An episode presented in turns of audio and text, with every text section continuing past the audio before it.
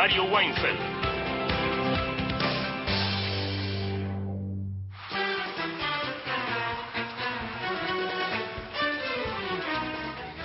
Arranca gente de a pie, son las 3 y 7 minutos en el territorio de la Argentina. Vamos a estar hasta las 5 de la tarde. Emitimos por Radio Nacional, Nacional Folclórica y más de 20 radios que divulgan, propalan, etcétera, por todo el territorio bello y vasto de la Argentina. Un programa que tendrá variedad, irás viendo, tendrá variedad temática, abarcaremos distintos temas. Por cierto, la cuestión informativa de la política local, pero habrá otros puntos, también habrá habrá cuestiones culturales, ya vas a ver, quédate con nosotros, nosotros nos hemos venido preparando para estar acá, hemos estado trabajando lo que nos corresponde, cumpliendo con nuestro grato deber, y dado que con, eh, imaginamos que el programa puede agradarte, queremos acompañarte hasta las 5 y te pedimos también que nos acompañe. Se produce hoy, y he notado, que los medios hegemónicos no dicen nada, Nicolini. No he visto, eh, no he visto, no he escuchado personas famosas, comunicadores notorios, no dicen nada, pero lo vamos a decir nosotros y lo vamos a bancar esto, porque hay un intento de ocultar esto. Mariana Fossati ha vuelto a gente a pie. Sí. No me quieran silenciar. No, por favor. No, no, no, te están gosteando. sí, sí, me están gosteando. Me gostean, me silencian, me censuran, pero acá estoy. Exactamente, bienvenida. Eh, ¿Estás bien? Sí. como siempre, pero sin gripe. Sí. Eh, a las y los oyentes que nos acompañen, pero no en silencio. Claro, Porque así no vale. No, no, no, en silencio no. Acompáñennos y llamen digan lo que quieran, pidan canciones para mañana, comenten, propongan, todo eso al 0810-222-0870 si ahí nos quieren grabar un mensaje y si prefieren escribir un WhatsApp, 1138707485. Exactamente. Muy bueno. Buenos recursos, llámenos, comuníquense con nosotros. Nos hace bien, nos interesa, nos ayuda, nos acompaña. Paula Nicolini, buenas tardes. ¿Cómo están? Buenas tardes a todos, todas oyentes. Adivina eh, quién volvió. Adivina. a ver, ¿estuviste atenta a la...? No, no, no, yo estoy leyendo la primera parte. Yo leo Clarín, yo leo Clarín, miro TN, no sé nada. No sé nada. Oculta, la... Lo que sí me interesa es que continuemos con el debate que se dio ayer, ahora que tenemos acá a una sabionda en, este, en relación a, este plagio de la década del 50 que, me parece que merece continuidad. Sí. hemos averiguado en la Comisión Interamericana de Derechos Humanos que el plagio de, entre tangos y boleros es imprescriptible. El delito debe serlo. Yo tengo problemas ahí porque hay un coterraño mío metido, entonces... Ajá. No, no, pero estamos acá estamos, estamos convencidos que, de que el plagio lo cometió el autor no argentino, con todo ah. respeto, pero pero hay que averiguar. Hay dudas. Hay que averiguar, hay dudas, hay, debate. Carla defendía hay motivos, es, es una cuestión compleja. Tiene que haber un, yo creo que tiene que haber un juicio público, tiene que haber un una gran investigación. ¿Cómo? Una investigación. Una investigación, una comisión, digo, lo mejor para que no se sepa nada, una comisión parlamentaria. Exactamente. Con eso garantizamos todo una comisión parlamentaria, 42 miembros que represente a todas las fuerzas políticas, no se reúnen nunca porque nunca consiguen quórum. Está bueno, es una posibilidad. Nicolini, vayamos a otro tema un poco Vayamos a otro tema. Bueno, eh, ¿qué, qué, qué llevó a que, a que me ocupara de este tema del que me enteré hace unos días y me pareció súper interesante? Eh, hay un, un, proyecto que ya en realidad eh, dio sus frutos que tiene como protagonistas a investigadores del CONICET, de Formosa y de Tandil, para preservar la lengua pilagá de eh, las comunidades del norte, eh, en particular de Formosa. Así que vamos a conocer de qué se trata ese proyecto, hablando de lenguas, de discriminaciones fáciles y, otras cuestiones. Perfecto. Eh, Martín Rodríguez lo tenemos hoy parcialmente, porque tiene una zona compleja, mañana estará con nosotros, pero dejó grabada el comentario de un poema que le da al aire Mariana Fossati, Martín habitualmente los miércoles hace una columna y esto ya recuperará, ya, ya recobrará o este, enrocará, decimos nosotros, esa columna, pero el poema, un poema poema de eso que tiene raigambre histórica, y no digo más porque Martín, que lo conoce, que lo propuso y todo, sabe mucho más, estará con nosotros y habrá algo más. No te nos vayas, vas a, vas a ver que lo vas a pasar bien. Y ahora sí le pido a Mariana Fossati el título de mi editorial, por favor. El bono, el federalismo, la coparticipación. La Argentina, el otro día me lo dije, me lo dijo alguien, lo tomé, lo dije ya, una vez lo dije, no para tanto, está bueno también, no, no es un mal planteo. La Argentina es un país heterogéneo y eso es bueno. Es vale, es bueno, es bueno que un país sea heterogéneo. Es un país variado, es un país y eso también es bueno. Y es una país eh, y, peculiarmente una sociedad fragmentada, lo cual no es ideal. O sea, la, sociedad necesita tener algo así, lo que llamaremos en forma sumamente impropia como una cohesión, un grado de articulación o aún de vida comunitaria, que en este momento en la Argentina no es que no exista, pero que está cuarteado. Podemos usar, usamos esa expresión en el lenguaje común, sí, porque las expresiones técnicas a veces se quedan cortas, a veces se le escapan a alguien y por ahí no está del todo mal. Y la Argentina es un país federal la Argentina tiene una estructura establecida por la Constitución Nacional que es prevaleciente en nuestras Américas, que no es exclusiva de nuestras Américas, o sea, hay países federales fuera de nuestro continente, no en, tal vez no en la proporción y no con niveles de importancia que hay acá.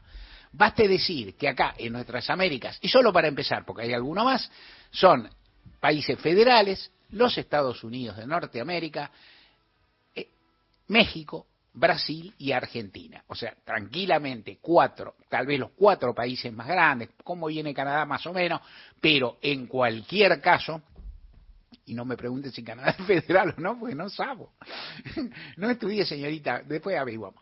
Pero, en cualquier caso, es un sistema característico. Alguna vez le escuché a Silvina Batakis, que, fuera brevemente, por un lapso breve, ministra de Economía del actual gobierno, y que es una conocedora del federalismo y demás, comentar que número más, número menos, y lo digo a la pasada, los países federales del mundo son poco más del 10% de los que están en las Naciones Unidas. O sea, es inusual. Es inusual. Y el sistema federal tiene su interés porque supone una representación mayor de los distritos, una, en principio, una representación local de, distritos, una, la existencia de gobernadores o figuras por el estilo, la distribución de recursos, que hay que ver cómo se hace, pero en todo caso una defensa más cercana de los intereses locales. Una presencia que en el caso de la Argentina, incluso esto se remonta a la nube de los tiempos o a al principio de los tiempos políticos de la Argentina, lo que se llama también en forma un poco acelerada la, reorganización o la organización nacional, que es ulterior a la época en que gobernó la provincia de Buenos Aires y en buena medida parte y más o menos dominaba o conducía el resto del país Juan Manuel de Rosas,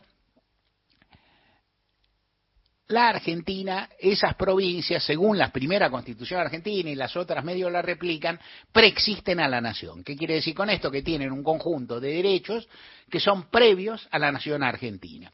Esto, ¿qué, valor tiene? Eh, yo te diría que es para discutir, que es un valor que se pone para discutir en la mesa, para plantear cuando un gobernador pide algo contra esto. No todas las provincias preexisten a la nación. Las que preexisten a la nación son perdón por la redundancia, las que preexistían a la nación en 1853.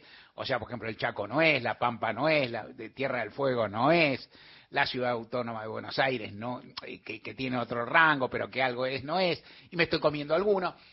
Eh, de, cualquier modo, el poder de las provincias es grande y entonces hay una distribución de poder que es interesante porque pasa a decir, hay poderes locales que son muy importantes, las intendencias, las municipalidades, los gobiernos provinciales, son gobiernos más cercanos, los, las, las poblaciones respectivas eligen a sus autoridades cercanas, hay disputa de recursos, lo cual todo en los papeles está bien, todo tiene su historia y su raigambre, digamos, y su, su prosapia, sus viejos conflictos, ora resueltos, ora no resueltos, pero también en la dinámica cotidiana también tiene contrapartido disfunciones.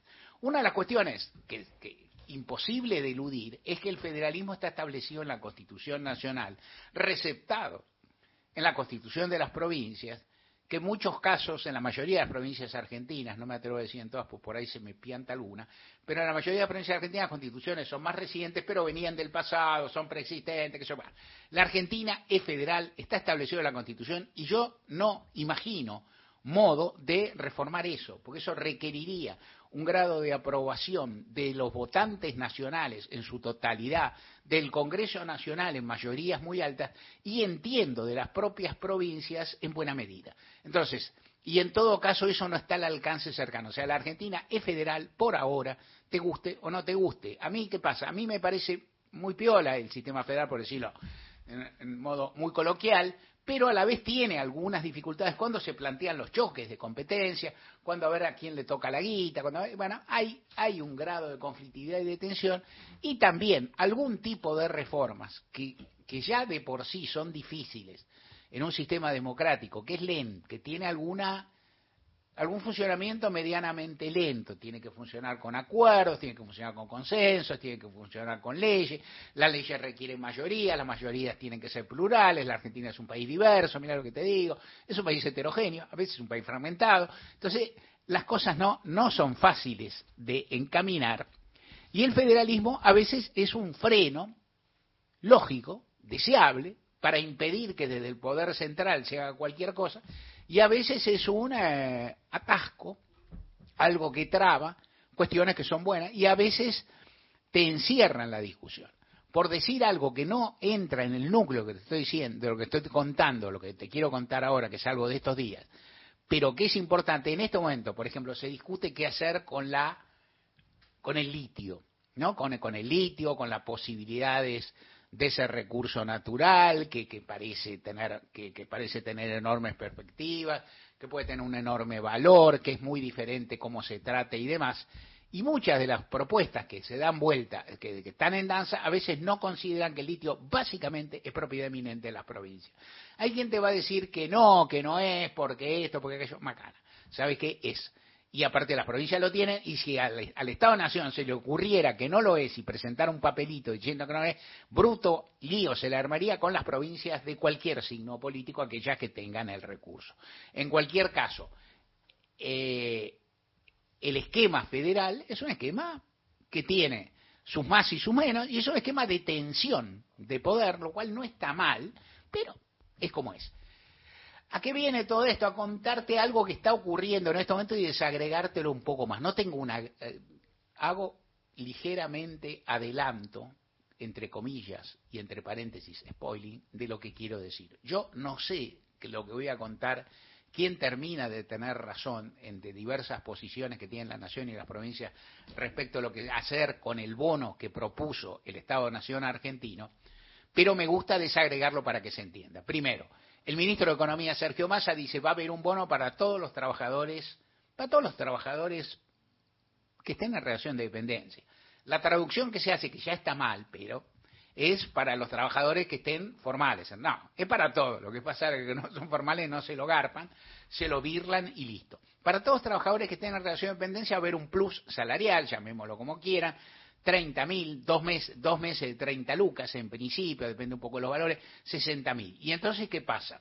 ¿Eso para quiénes es? ¿Para todos los trabajadores de Argentina? No, porque los trabajadores de sector público, de provincias e intendencias se rigen por sus propias legislaciones y los resuelven sus propias autoridades. Y entonces uno ve titular de Clarín de hoy muy contento diciendo hay 12 provincias que ya le dicen que no al bono de masa. Y efectivamente hay, eh, se cuenta la ciudad autónoma, pues ya te conté 20 veces que sigue, que no voy a contémosla, listo, hagámoslo fácil, es un distrito con peculiaridades, hagámoslo fácil, digamos que es, son 12 provincias en las cuales hay provincias que son gobernadas por fuerzas peronistas, provincias que son gobernadas por fuerzas no peronistas, tampoco muy, muy confrontativas, como son la del Movimiento Popular Neuquino o la de Misiones, algunas otras que sí lo son, como la Ciudad Autónoma, en todo caso son 12, y están en su derecho, están en su derecho. Están en su derecho legal de negarlo. Después, los ciudadanos, los empleados públicos que participan y que ahora no van, tienen una elección para votar, podrán, si quieren, si les parece que es muy injusto, si les parece que sus autoridades le están virlando derecho, bueno, hacerse hacer valer eso en las elecciones si pueden. Hasta ahí está la discusión. Otra, otra cuestión que es más dinámica, ¿por qué dicen que no?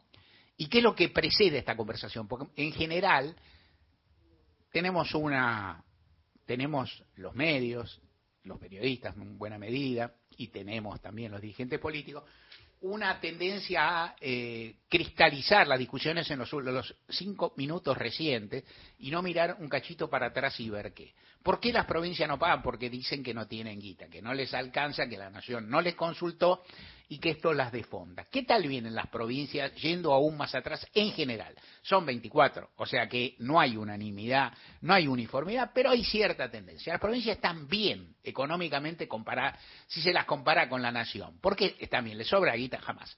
Pero no tienen el nivel de endeudamiento que tiene la nación. Entonces están más airosas tienen más oxígeno, tienen más posibilidades, no tienen el peso de la deuda externa, nada menos, que es el factor tal vez primordial de la economía política nacional y que no es el de las provincias. Las provincias vienen zafando de eso y entonces más o menos están más desahogadas y quieren conservar esa posición, esa situación que les permite moverse. A la vez, la mayoría de las provincias no tienen, no generan los recursos económicos suficientes como para solventar sus gastos. Esto es eterno, esto es lógico, porque parte de los impuestos nacionales se deben coparticipar a las provincias y ahí aparece otro factor que es fundamental, que es la coparticipación federal. Muchos de los impuestos se recaudan a nivel nacional y muchos de ellos, en cierta medida, se distribuyen entre las provincias. Las provincias tienen derecho a eso y tienen necesidad de eso. Y además, el Estado Nacional, y esto se sabe, dispone, por vía del Gobierno Nacional, lo que se llama adelantos discrecionales. el gobierno le da un poco más de guita a esta provincia, un poco más a otra, por buenos o malos motivos, o una mezcla de los dos, por favoritismo, porque hay proyectos, porque hay dificultades, por lo que fuera. El sistema funciona así. En este caso, esto es la, la estructura general, que es muy difícil de discutir de nuevo. También, mi ley dice, voy a terminar con la coparticipación federal, de nuevo está cristalizada en la Constitución Nacional. ¿Cómo hará el tipo? No sé. Me parece que tampoco puede si no violenta mucho las, normas, si no incurre en un Estado autoritario o algo por el estilo. No tiene como espésimo el sistema de la coparticipación federal, también te lo conté, de modo tal que es un sistema cerrojo, porque requiere, tiene un sistema de porcentuales que solo se puede cambiar si lo aprueban todas las provincias, y nunca van a aprobar todas las provincias porque si tenés un sistema de reparto, que cambias hay alguna que, mejorará y entonces seguro que lo aprueba feliz y otra que no mejorará y entonces no te lo aprueba nunca y listo. Con una sola que, que esté en discordancia se te fue. Entonces, la coparticipación federal existe, los pagos existen y las provincias, lo que vienen diciendo, en particular las peronistas, porque en general todo oficialismo espera un trato un poco más amigable del gobierno de su propio signo, en particular los peronistas, están quejosos desde hace un rato que le llega poca guita a la provincia, que le llega poca guita por la vía de la coparticipación, eh, por la vía de los adelantos, los anticipos más o menos discrecionales o las transferencias más o menos discrecionales, y que le llega también poco, por lo menos este año, con otras prestaciones que la nación niega y que las provincias afirman. ¿Y qué, qué sabes vos, Marito? Y Marito sabe hasta un punto, porque, bueno, son versiones distintas y qué sé yo, yo propendo a creerle a los gobernadores que en este año hubo restricciones en materia de obra pública, que es uno de los contados blasones que tiene el gobierno nacional, la obra pública nacional, las obras públicas provinciales y municipales, una actividad que, que, tiene una capacidad dinamizadora de la economía gigantesca y demás, pero que este año, a la luz de, en general de las restricciones y del ajuste que se hizo, obviamente se frenó. En todo caso, más allá de quien tenga razón con los números, que uno no es árbitro, te digo lo que sospecho, pero ya te lo dije, hay otra cuestión que es clara, que es las provincias lo vienen pidiendo hace rato, en particular los peronistas. O sea, principalmente están diciendo, no nos manda la guita, no nos alcanza la guita, mándenos la guita, no nos alcanza la guita, mándenos la guita, no nos alcanza la guita, mándenos la guita, estamos cortos, estamos cortos, estamos cortos, y en ese carril, de pronto le dicen aumenten los sueldos. Y entonces algunos dicen que sí y otros que no. ¿Quién tiene razón de nuevo? Que ya te lo, te lo dije, te lo spoileé, te lo dije, yo qué sé. Digo, eh, quiero decir, cada uno conoce sus necesidades. El gobernador de Santiago de Tero dispuso un adelanto mucho más alto que el nacional. Uno imagina que los santiagueños van a estar más contentos con su gobernador que, que los neuquinos con el suyo que dispuso que no haya ninguno. Más allá de los argumentos de los neuquinos, los, los que digan, más allá de los argumentos que vuel, que tenga cada gobernador o que diga, acá en realidad se subió esto, no importa. La gente va a estar más conforme o más disconforme. La discusión está ahí, son temas importante la Argentina, pero ahí hay una, una cuestión inherente a la coalición de gobiernos, que es que la relación del gobierno nacional con los gobernadores no ha, no ha sido ideal durante bastante tiempo y en los últimos meses menos, porque esa relación, el amor, el amor en estas cosas tiene un valor no, no quiero ser un poco, no, no quisiera caer en expresiones rudas, pero el amor vale menos que la guita, ¿no? O sea, que lo cual, o en todo caso está mediado por eso, y ahí ha faltado. Entonces, cuando desde el gobierno nacional se enojan por esto, que los hay, el otro día escuché también que no es el interior del gobierno nacional, sino de la provincia de Sergio Berni contar, no se esmeraron, no se, bueno, cada uno buscó su propia ventaja, como las provincias la buscaron al, adelantar sus respectivas elecciones. Te claro que los desdoblamientos que hubo este año no son distintos, son iguales prácticamente a los que hubo en 2019, no son distintos, son apenas un poco más de lo que hubo en 2015, o sea, no es para tanto, pero en cualquier caso ahí también hay una búsqueda de la ventaja de cada uno. El gobernador hizo la cuenta, unos cuantos gobernadores permanentes hicieron mal la cuenta, porque perdieron, o sea, el que hizo bien la cuenta fue el que desdobló y ganó. Ese le hizo bien, pase lo que pase en la elección nacional, para sí mismo. El que le hizo desdobló y perdió, le hizo mal. Cada quien sabrá. En todo caso, la discusión está. Para el gobierno nacional es un revés relativo. Eh, se argumentará, se dará vuelta, se discutirá en el camino. Las provincias que ya anunciaron que no van a pagar, no van a pagar. Las que dijeron, a ver si nos dan algo, a ver si viene algo. Esto lo han dicho también algunos intendentes de la provincia de Buenos Aires al gobernador Axel Kicillof. Los que dijeron en esto todavía están conversando. Yo uso la palabra regateando, en estos casos hay gente que no le gusta. ¿Cómo? Regatear está bien, uno ofrece una cosa, otro pide otra y están conversando, todavía no cerraron la cosa. Es una forma de... Regatear y negociar guita, ¿está tan mal? No, qué sé yo.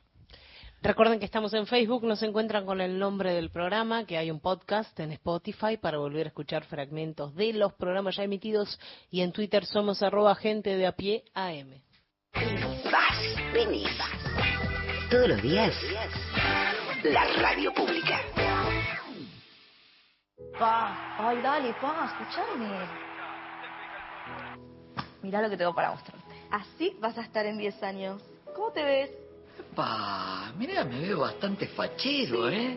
Tranquilo y sobre todo jubilado. Ah, ¿te vas a jubilar? Sí, se me estoy encargando de eso.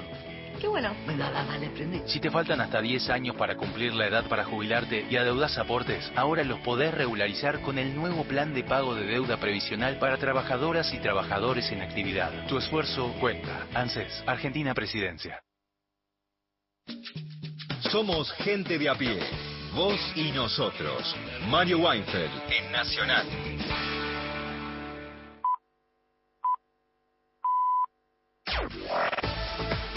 Nacional Noticias. El país en una sola radio. En hora 15, 30 minutos en la República Argentina. Las autoridades neuquinas informaron que por el funcionamiento del gasoducto Néstor Kirchner hay producción récord de gas. El Ministerio de Energía y Recursos Naturales de Neuquén comunicó que la provincia está inyectando al sistema 100 millones de metros cúbicos de gas por día. Por su parte, el gobernador Omar Gutiérrez consideró que no solo significa más trabajo y crecimiento para la provincia, sino también mayor independencia económica para el país, que de esta manera reduce sus necesidades de importaciones de energía. El mandatario destacó que gracias a la reciente puesta en funcionamiento del gasoducto, ya es una realidad la disminución en la compra de gas natural licuado, cuyo precio está muy por encima del gas que se produce en Argentina. La producción gasífera de la provincia se incrementó 0,43% en julio con respecto al mes anterior. Docentes rionegrinos rechazaron el bono que impulsa el gobierno nacional y reclaman una nueva negociación salarial. Estatales y docentes de Río Negro rechazan el pago de la suma fija de 60 mil pesos que propuso el gobierno provincial. La oferta, que adhiere a lo planteado por Nación, prevé un pago en dos cuotas a cuenta de futuros aumentos y alcanza a quienes cobran hasta 400 mil pesos. Los sindicatos ATE y UNTER adelantaron el rechazo a la propuesta y reclamaron la convocatoria a paritarias. Silvana Inostroza, la secretaria general del gremio docente, explicó los motivos del rechazo. Si fuera una medida paliativa, algo extra que se suma por única vez teniendo en cuenta el contexto, nosotros lo entendemos y entendemos que es la necesidad que tenemos hoy para afrontar lo que nos pasa y lo que nos atraviesa hoy, más allá de la paritaria. Deja de ser eso cuando lo plantean a cuenta de futuros aumentos y mucho más en contra el tema de que sea solamente para quienes cobran menos de 400 mil pesos. Américo Cayulaf, Radio Nacional, Vierma. Datos del tiempo. En Rosario, provincia de Santa Fe, la temperatura es de 18 grados, humedad 18%, el cielo está cubierto con nubes de polvo. En Buenos Aires, el cielo está ligeramente nublado, temperatura 22 grados 8 décimas, humedad 29%. Informó la radio pública en todo el país. Más info en radionacional.com.ar. Tu verdad, tu identidad está en el dial. Radio Nacional. Tu verdad, tu identidad está en el dial. Radio Nacional. ¿Buscas un lugar donde estacionar en el microcentro? Déjanos tu auto. Lo recibiremos bajo las más estrictas normas de seguridad sanitarias. Cuidarte y cuidarnos es la prioridad. Estacionar en el garage más seguro del microcentro, Avenida Corrientes 677, a metros de la calle Florida, sobre el lado izquierdo de la avenida. Este es Jorge, mi viejo. Jorgito para los amigos. El que hace más de 30 años que va al mismo bar y se sienta en la misma mesa para que lo atienda el gallego. Es de esos que siempre va a preferir el diario en papel. Se puede decir que lo tengo bien calado, mi viejo. Pero de repente, el tipo me sorprende. Quiere una magia y en un gesto de futurismo virtual saca su celular y paga con la aplicación. Grande, viejo. Bienvenido a BNA. Aunque vos le sigas diciendo Banco Nación. Para algunas personas, Banco Nación. Para otras, El Nación. Para todos, BNA.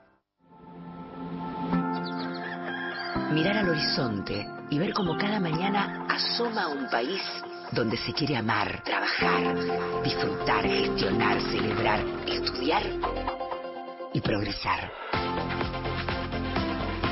Todas esas cosas que nos marcan, esas cosas que nos unen. Radio Nacional. Marca País. De lunes a viernes. De 15 a 17, Gente de a pie, con Mario Weinfeld.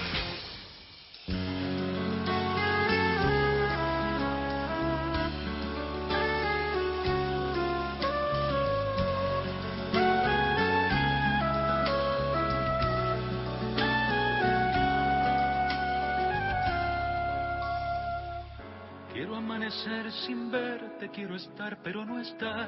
Quiero ser como un ausente de tu tiempo que es mi andar. Quiero ser la voz que calla, que no sabe, que no habla, que no escucha y aún está. Quiero hablar desde el silencio, ya no quiero tu verdad. Quiero andar como el que no anda, que no sabe a dónde va. Quiero ser la última gota del dolor de tu mirada, que me mira sin piedad. Canto como canto en el silencio, para ahogar tanto misterio, para callar palabras sin dignidad. Canto porque el canto es mi camino, mi palabra va conmigo, se hace vida al caminar.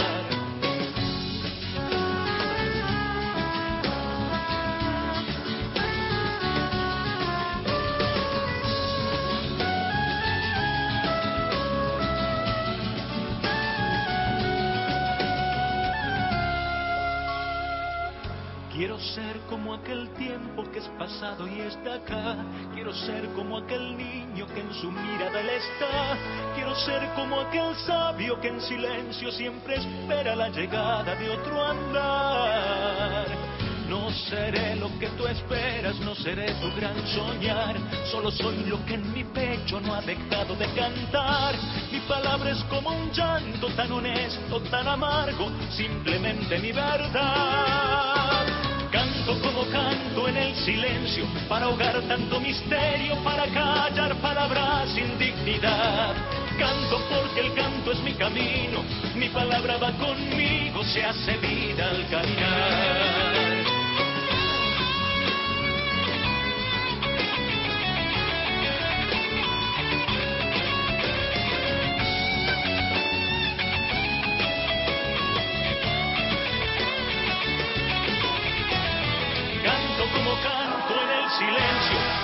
Tanto misterio, para callar palabras sin dignidad. Canto porque el canto es mi camino, mi palabra va conmigo, se hace vida al caminar. Canto como canto en el silencio, para ahogar tanto misterio, para callar palabras sin dignidad. Canto porque el canto es mi camino, mi palabra va conmigo, se hace vida al caminar.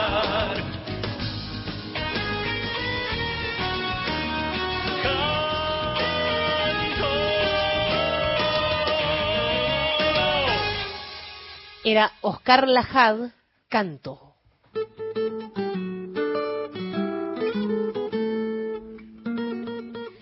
Claudina Corti nació en Buenos Aires, pero se mudó, se fue, se radicó en Pueblo General Belgrano de hace más de una década. Pueblo General Belgrano queda en la provincia de Entre Ríos, en el distrito Costa Uruguay Norte, el departamento Gualeguaychú. Claudina Corti es licenciada en Ciencia de la Comunicación, es profesora universitaria y es actualmente secretaria de la Cooperativa de Trabajo y de Cultura Comunicación Inclusión Limitada, eh, que está afincada precisamente en donde ella vive, es además concejal y es candidata a intendenta. Y toda esta historia nos interesa por la presencia del movimiento de alguien, del movimiento cooperativo en las elecciones, por su experiencia y demás, y por eso la hemos buscado y le agradecemos habernos atendido. Eh, Claudina Corti Mario Weinfeld acá, estamos por Nacional, Nacional Folclórica y una gran cantidad de radios de todo el país en esto que es gente a pie. Buenas tardes. Hola Mario, un gusto, el gusto mío. Bueno, un gusto enorme. Lo primero que quería preguntarte es qué es esto que, contanos algo de la cooperativa, o sea, contanos en qué consiste la cooperativa que ya, está, ya existe, que ya está funcionando, en la que ustedes dicen que han, han, han hecho algo así, al darle forma al barrio ecológico de Puerto Belgrano, ¿Qué es este, qué es esto que ha, conseguido hacer la cooperativa? Y luego empezaremos, y luego, contado esto, hablaremos, bueno, del, del desafío que han asumido ahora de participar en las elecciones. Te escucho. Dale, bueno, la, cooperativa de, de, de Radio Inclusión eh, es una cooperativa que existe desde el año 2015. Nosotros obtuvimos nuestra, nuestra personería jurídica el año pasado este, pero venimos trabajando de todas maneras como eh, precooperativa. Hoy por hoy no estamos saliendo al aire porque por decisión política de la ciudad de Gualeguaychú, por decisión de la gestión de, del intendente Martín Piallo, el lugar en donde estábamos, eh, nuestro, donde estaba nuestro estudio, se está transformando todo ese lugar que es la vieja terminal de Gualeguaychú en un centro cívico en donde vamos a tener nuestro nuevo estudio. Así que por ahora estamos fuera del aire. Uh -huh. ¿Qué tiene que ver esto con el barrio ecológico? Más que nada este el trabajo de, de algunas personas, vos bien decías hace un rato, yo vengo de Buenos Aires, pero me radiqué hace 13 años acá en Pueblo Belgrano, que está al ladito de Gualeguaychú, a dos Ah. kilómetros nada más, Uh -huh. este por lo tanto son dos ciudades muy conectadas. Eh, el barrio ecológico es fruto también de una eh, asociación civil que se llamó Colectivo Me Hago Cargo, este, y que se reunió con un montón de otras personas que compramos una chacra para llevar adelante lo que después se dio en llamar el barrio ecológico. Acá hacemos bioconstrucción, tenemos nuestros, nuestros lugares. Este, ¿Cómo se relaciona todo esto? Por el grupo de personas que conforman y militan en todos estos espacios. Eh, eh, principalmente muchas de las personas que, que, formamos parte del barrio ecológico llevamos adelante una militancia social y territorial tanto en Gualeguaychú como en Pueblo Belgrano y formamos parte de distintas cooperativas. eh, lo que hoy resalta, me parece, es esta decisión de eh, eh, tener representatividad política de las cooperativas en, extra, eh, en estas elecciones, ¿sí? Eh, en donde, bueno, me tocó ser la cara visible como candidata a, a, intendenta en Pueblo General Belgrano, junto a mi compañero Mauricio Weber, que también es secretario de FECOTRA, que es la Federación de Cooperativas de Trabajo de Argentina, y además hoy, trabaja, si bien es vecino de Pueblo Belgrano, trabaja como director de cooperativas en la gestión de Martín Piaggio en Gualeguaychú, mm. hace ocho años. Ajá. Así que toda esa mezcla, toda esa mezcla hace que se haya este, conformado y podamos dar esta... Eh, eh, este, podamos eh, a, haber llegado a esta a esta posibilidad de presentarnos con en, en esta lista para Pueblo General Belgrano. Correcto. Y ahí an antes de entrar a la parte te pido una, una, un detalle, una aclaración. Vos dijiste bioconstrucción. ¿Por qué no nos contás un poco a, la, a mí a la oyentada qué es bioconstrucción? La bioconstrucción son eh, el, el conjunto de técnicas y herramientas de construcción amigables con el entorno natural en Ajá. donde se insertan. Por lo tanto, nosotros, por ejemplo, en Córdoba, la bioconstrucción este, tiene como su mayor material la piedra. ¿sí? Acá en Entre Ríos, nuestro, nuestro principal materia prima es la tierra. Claro. Así que en este barrio, este, la mayor parte de los que hemos este, los que hemos adherido a la bioconstrucción tenemos nuestras casas de barro, Ajá. que si bien es una, una técnica ancestral, este, se han sumado y se han mejorado las tecnologías para la construcción en cuanto a, a, al equilibrio de los materiales y ese tipo de cosas y construimos nuestras casas con esos materiales. Por lo tanto, tenemos unas casas vivas uh -huh. este, en absoluta armonía con el entorno que nos rodea. Y eso ya están, las casas están construidas, están habitadas. Sí, por supuesto, sí, sí, sí, ah. en este en este barrio que está en Pueblo General Belgrano, desde el año 2012 más o menos, que hemos adquirido esta esta tierra uh -huh. entre varios, este hemos este construido de, con diferentes técnicas y con, y con y con los materiales que nos provee la naturaleza para eh, conservar toda una zona también de monte nativo, ustedes saben, bueno, eh, eh, se ha hablado muchísimo cuando fue la época de, de los incendios que todavía persisten, el tema del desmonte, el tema de la preservación de la, de la flora nativa y todo este tipo de cosas, como un intento, ¿sí?, de, eh, eh de, de, de, de, poder este, eh, sostener y hacer más sostenible la vida del humano y su entorno, ¿sí?, que no es más que el ambiente. Estamos hablando con Claudina Corti, quien es licenciada en Ciencia de Comunicación, candidata a intendenta de eh, Pueblo General Belgrano. Nos dijiste, Pueblo General Belgrano a dos kilómetros de Gualeguaychú, una ciudad importante y bellísima, la provincia de Entre Ríos. ¿Qué población tiene Pueblo General Belgrano? Pueblo Belgrano tiene hoy alrededor de 6.000, 6.500 habitantes. Ajá. Y entonces nos contaba, bueno, que eh, en representación del movimiento cooperativo, no solo en particular de la cooperativa que integrás, que también vos serás candidata uh -huh. a intendente y lo serás en, eh, en digamos, en, eh, como candidata de Unión por la Patria a la vez o te o van por otro lado. No, exactamente. Eh, vamos por más para Entre Ríos, que es la expresión claro. este, de la provincia Local, de es... Unión por la Patria. Claro, porque son... Y hoy por hoy, hoy sí. por hoy yo me desempeño como concejala de, sí. de Pueblo Belgrano desde el año 2019 en esta oportunidad desde el Frente de Todos. Correcto. Y entonces, o sea que cono conoces esa realidad, vivís ahí y este bueno las chances uno las chances se ven en la cancha no es cierto andan vos me, lo que me contás también es que con el digamos con la fuerza política se llevan bien y aún con el por lo que veo escucho con el intendente de Gualeguaychú Martín Piaggio a quien conozco algo también Piaggio va por otra reelección o va por otro lado no, Martín no puede presentarse no puede a otra reelección claro, porque, porque, ya tiene, tiene, dos gestiones, pero claro. sí se presenta como senador departamental para senador provincial. Claro. Este, quien está representando hoy eh, eh, la candidatura para intendente de, de Gualeguaychú es Martín Roberto Piallo, que es hoy el secretario de Desarrollo Social, Ambiente y Salud de Gualeguaychú.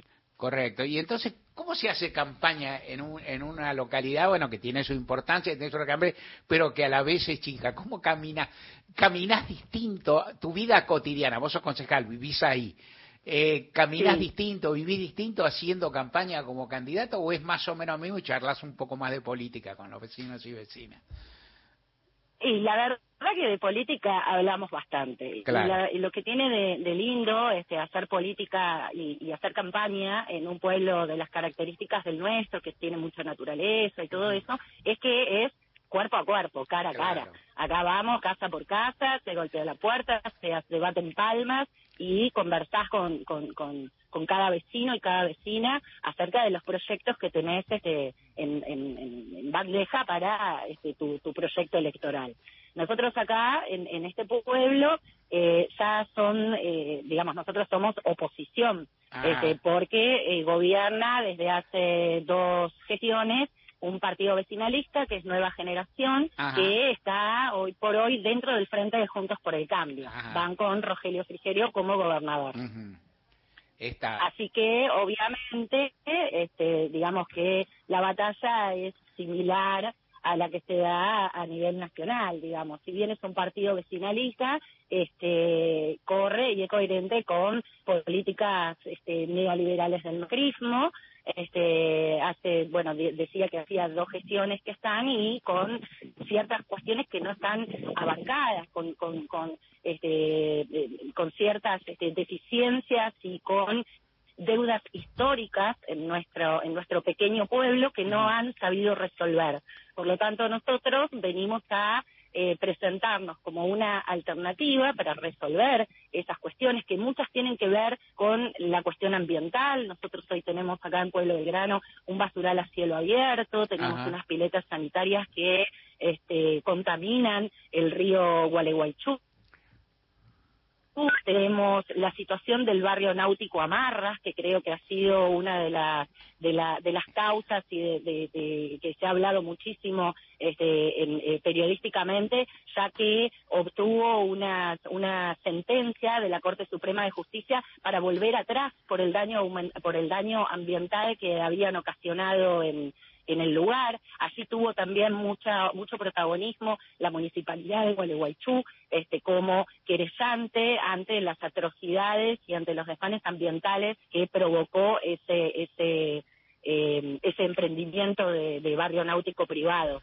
Así que tenemos bastantes frentes este, que tienen que ver con un proyecto que, que, eh, propone una transformación profunda de este pueblo, porque es un pueblo muy joven, esta municipalidad nace en el año 2007, como, como municipalidad somos municipalidades del año 2007, o sea que es un pueblo, un pueblo pujante, en crecimiento, joven, eh, y que es necesario este, ordenar, por ejemplo, no tenemos un, no tenemos zonificación, no tenemos ordenanza de ordenamiento territorial, crece desordenadamente y sin planificación. Eso que te contaba de las piletas sanitarias es algo que no, no se ha pensado, o sea, han quedado, han quedado chicas para el crecimiento de este pueblo que valga este, el detalle que durante la pandemia creció muchísimo, porque mucha gente que tenía, por ejemplo, casas de fin de semana o que tenía un lote, eh, vino para quedarse.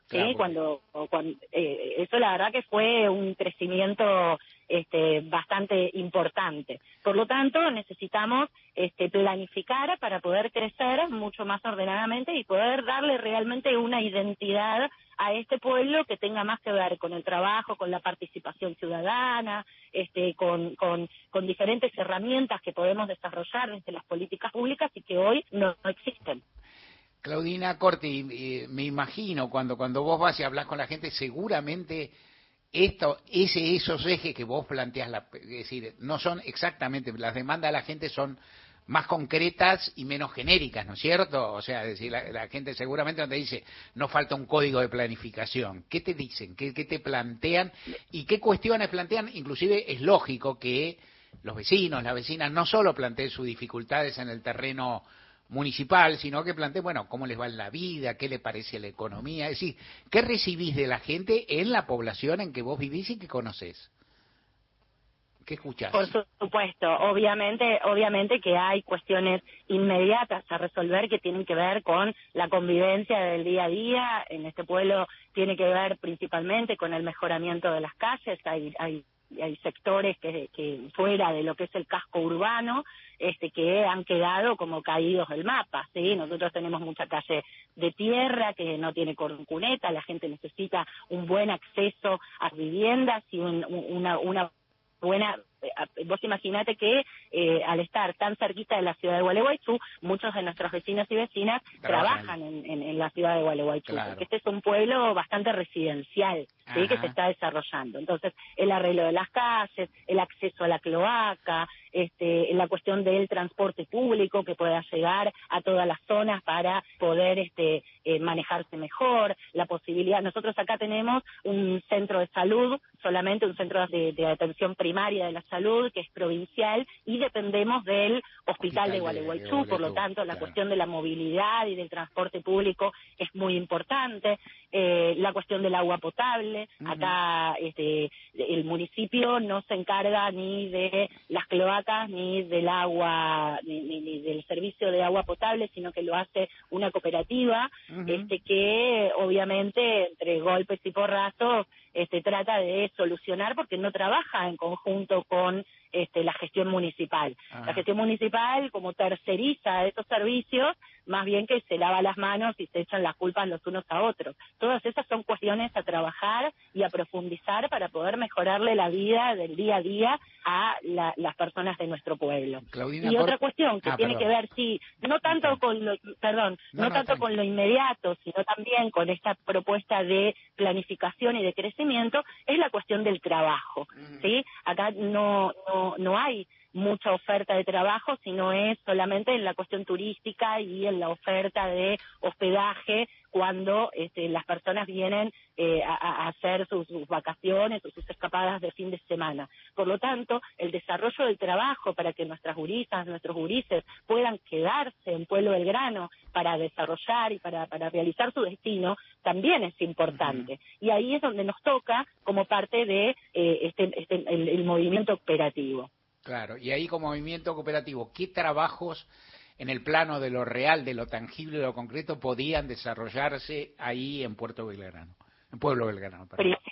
principalmente, y, tomando el ejemplo de lo que ha sido el movimiento y el desarrollo este, de, del cooperativismo en Gualeguaychú, la obra pública.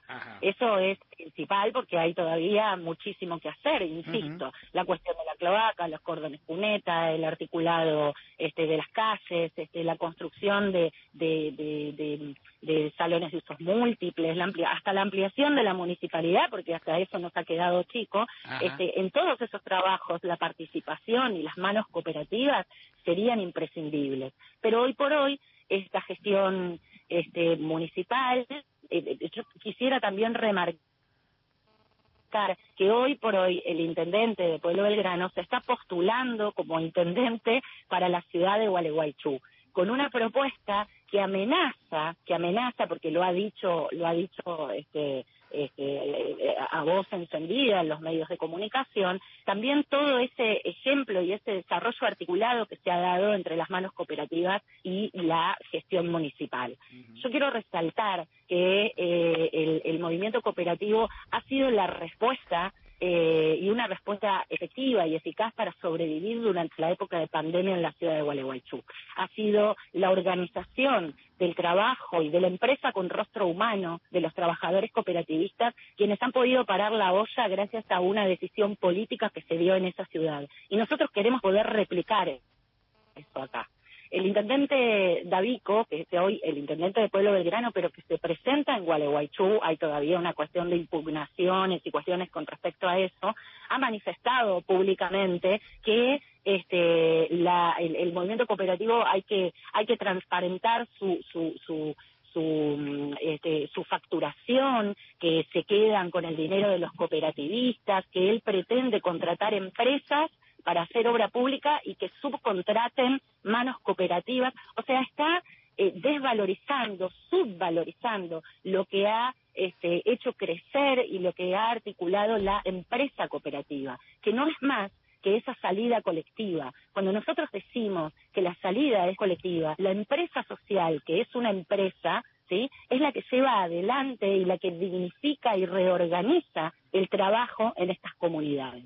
Por lo tanto, ya hay desde ahí una, una diferencia y una confrontación ideológica ¿sí? que nos permite poner en valor esas manos y esas empresas para salir adelante, con unos valores solidarios, con valores este, de, empatía, de asociativismo, de trabajar todos juntos, de repartir la riqueza, sí, porque no se trata más, eh, eh, no se trata de otra cosa que no sea esa. Entonces, este, a, a, mí me interesa muchísimo poner en valor y decir que esa forma de construcción que tiene que ver con revalorizar ese tipo de trabajo también nos ha permitido a nosotros una construcción política basada en esos, en esos valores. Una construcción política que ha sido también eh, si se quiere, no tan verticalista, sino asamblearia, de, en donde eh, a mí y a mi compañero se nos ha dado la posibilidad por la coherencia y por la convicción de un montón de compañeros y compañeras que han decidido que seamos nosotros la cara que represente a esta fuerza. Entonces me parece que todo esto concatenado nos permite ser coherentes con lo que decimos y con lo que proyectamos para nuestro pueblo. Claudina Corti, licenciada en Ciencia de Comunicación, candidata a Intendente a Pueblo General Belgrano, muchas gracias por haber estado acá con nosotros en Gente de a Pie. Por favor, muchísimas gracias a ustedes. Es un, gusto. Un, saludo muy grande, Mario. Muchas gracias. Temporada invierno. Nacional. Todos los climas. La radio pública. Para hacer grande un país hay que lograr lo imposible. Por eso, construimos centros de desarrollo infantil donde las y los niños logran cosas increíbles. Ampliamos rutas para que llegues tranquilo a tu casa e impulsamos previaje para que elijas tu destino en cualquier lugar del país. El futuro se vuelve presente si alcanzamos nuestros logros, esos logros con los que día a día hacemos una Argentina mejor. Conoce más en argentina.gov.ar barra primero la gente. Argentina Presidencia. Ese bebé lloraba, se movía, era vital, ese bebé no estaba muerto. A Mónica le dijeron que su bebé murió tras el parto. Ella sabe que no. Si por diferentes motivos fuiste separada de tu hijo o hija cuando nació, no estás sola, podemos ayudarte. Comunicate con la Comisión Nacional por el Derecho a la Identidad 0800-222-266-234. Mamás que buscan. Secretaría de Derechos Humanos. Ministerio de Justicia y Derechos Humanos. Argentina Presidencia. 144. La línea gratuita de contención, información y asesoramiento para mujeres en situación de violencia en sus diferentes formas. 144. En todo el país. Los 365 días del año.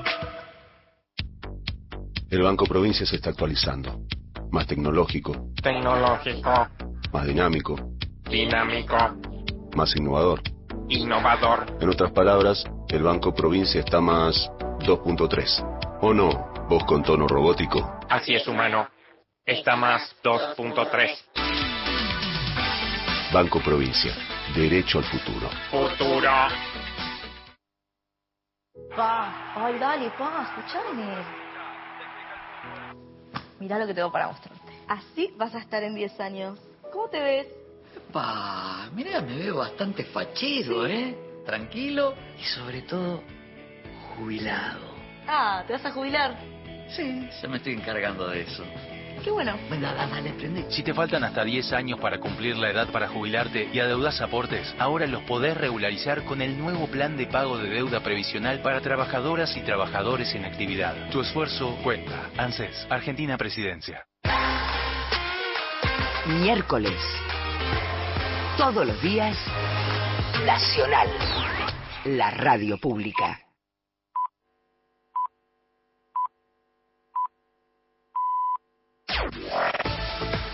Nacional Noticias. El país en una sola radio. Es la hora 16 en todo el país.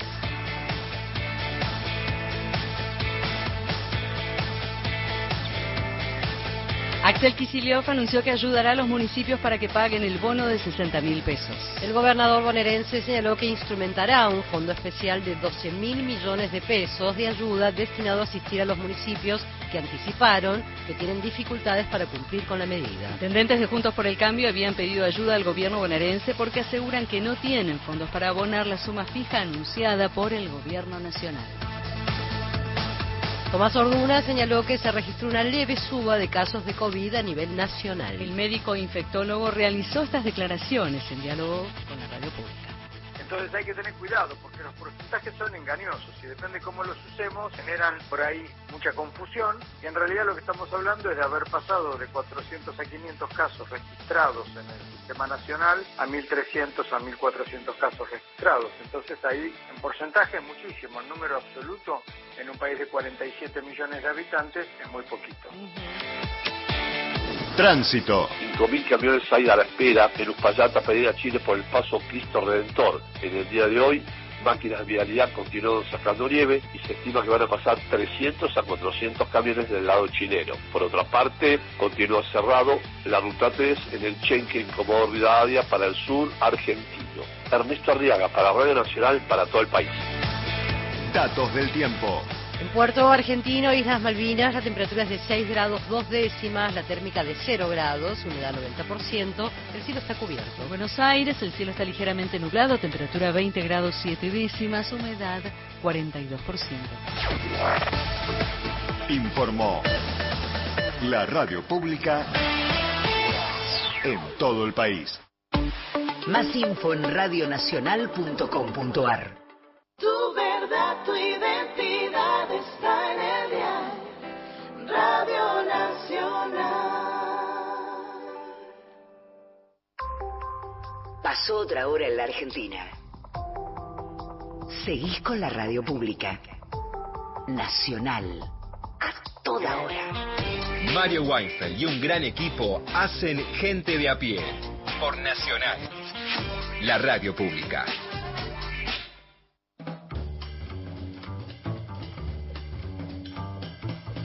El equipo de gente de a pie está integrado por Mario Weinfeld en la conducción. En la producción, Paula Nicolini, Erika Sotomayor y Miguel Fernández. En la operación técnica, Natalia Liubarov y Pepe Undiano. Bien, Sí, tranquilos, bien, bien. humildes. Ayer, ayer hubo Sí. ovaciones varias. ¿eh? ¿Ah, sí? Sí, sí, sí. Bueno, Sí, sí. en el control central de Radio Nacional, Hernán Abella. Las y los columnistas son Lorena Álvarez, Victoria de Masi, Mariana Enríquez, Miguel Fernández, Hernán Fredes, Juan Manuel Carg, Paula Nicolini, Martín Rodríguez, Beto Solas, Erika Sotomayor, Gustavo Vergara y Gerardo Villar. En la locución, Mariana Fosa.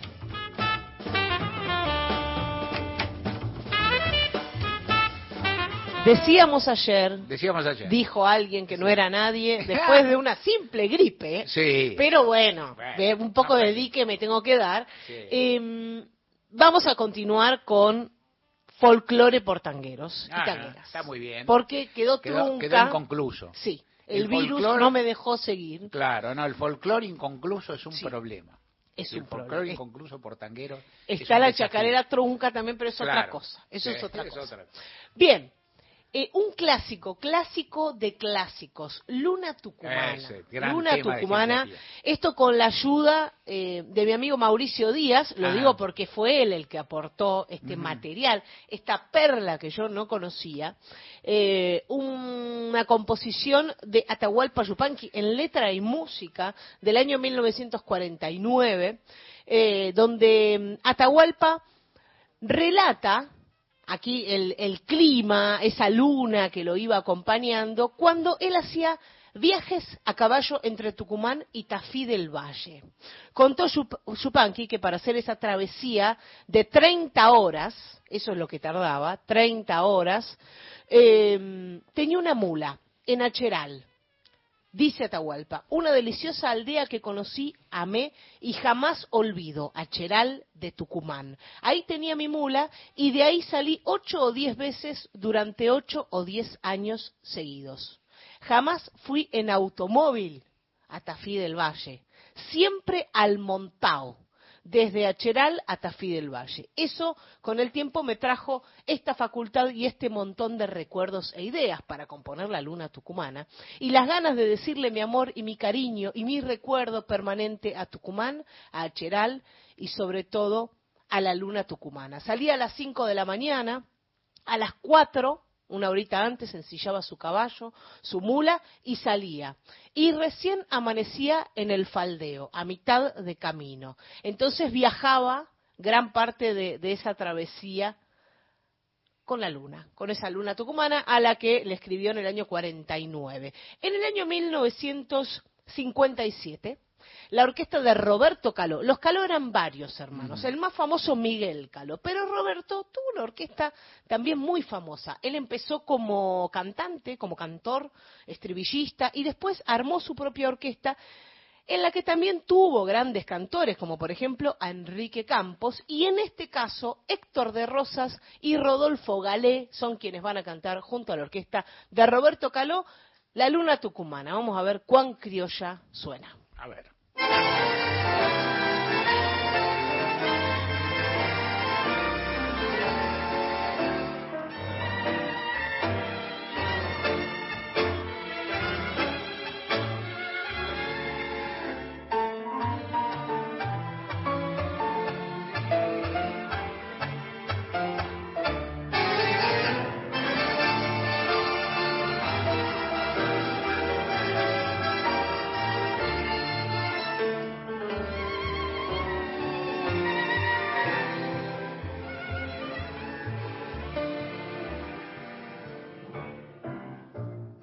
Yo no le canto a la luna porque alumbra y nada más.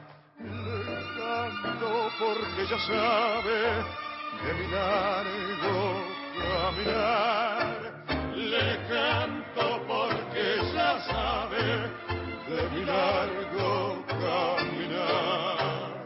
Ay, lunita tucumana tamborcito calchaquí, compañera de los gauchos en las sendas de Tapí, compañera de los gauchos en las sendas de Tapí, perdido en las razones, quién sabe y por dónde andaré mas cuando salga la luna cantaré, cantaré a mi Tucumán querido, cantaré, cantaré.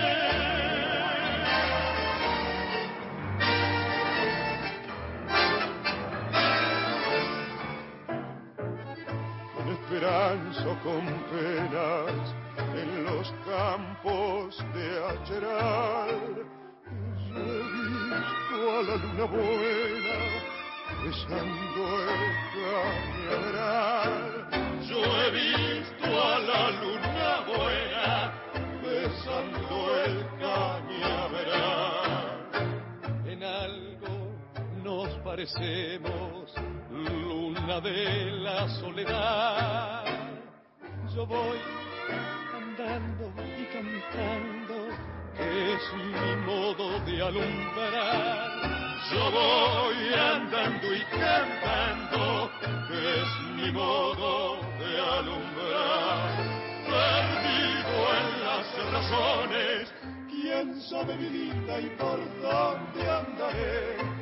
Mas cuando salga la luna, cantaré, cantaré Tucumán querido, cantaré, cantaré,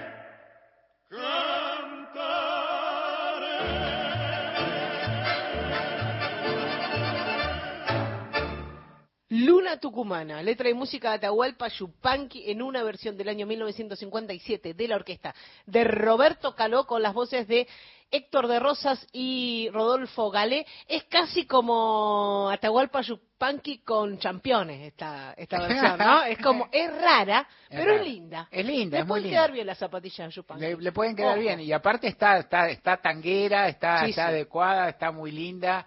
Bueno, la y este- en verdad, este, nosotros, este, este programa, la historia de gente a pie tiene un lazo, lo inventamos nosotros, digamos, que eso nos, nos colgamos el acoplado, digamos, pero un lazo grande con, con Luna Tucumana, es un tema que siempre solemos interpretar en el coro, y, y el otro día recordábamos, no hace tanto, cuando estuvimos el 17 de agosto, cuando estuvimos en, parece que fue hace mil años, pero, hace, no, hace poco. Hace poco, sí, cuando estuvimos en el Instituto Nacional San Martiniano y estuvimos con García Caffi, recordé, recordamos el momento en que eh, buena parte, el equipo nuestro y uno mismo, yo, volvimos acá a Nacional y en ese momento empezamos un programa los sábados que se llamaba En algo nos parecemos, o sea que tomaba esa, esa bellísima expresión de, de tan tan bonita de ese tema que digo qué pedazo de poeta de Atahualpa. Podía no haber cantado podía haber- increíble qué qué capacidad yo pensaba. Él dice bueno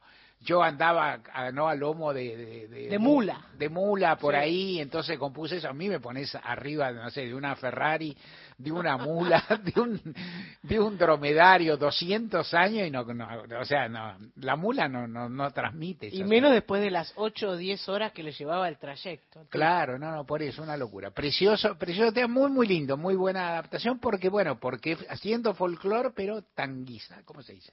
Eh, como vos quieras. ¿Tan guisado, te parece? Tan guisado, es como, como- como un guiso, algo así. Encontrá los podcasts de la radio en nuestra web, radionacional.com.ar. Estás a un clic de escucharlos. Nacional, la radio pública. Pacho O'Donnell en Nacional. Apuntes de nuestra historia.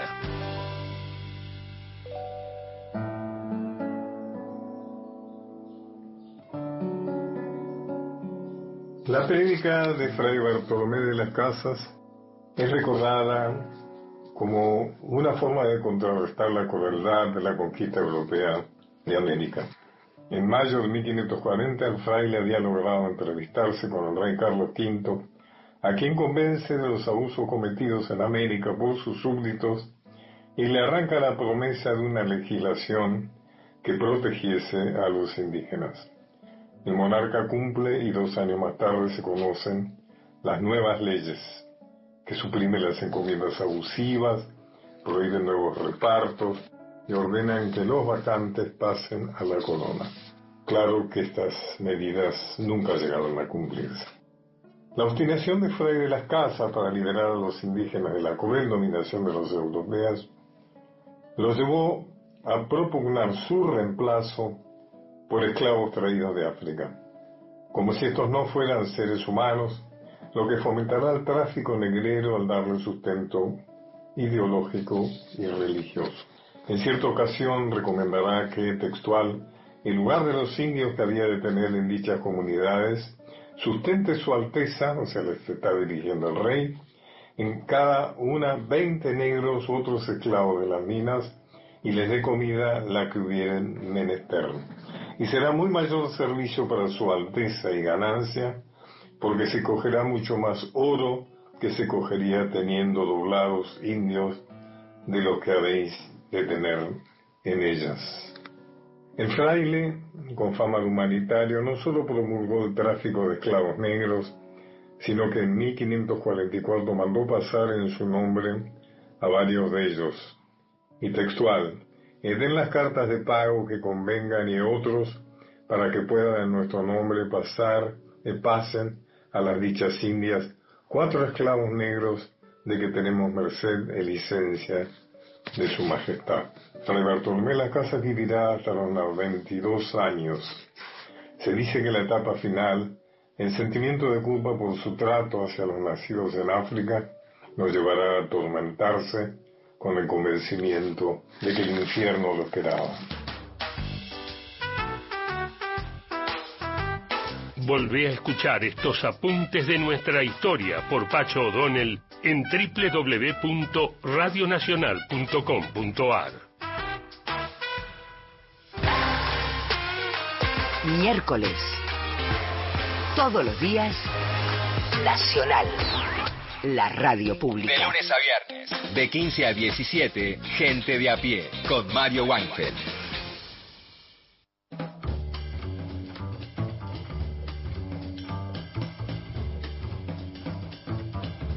Habemos poema ahora, el poema Martín Rodríguez, antes un laburito para, para la producción.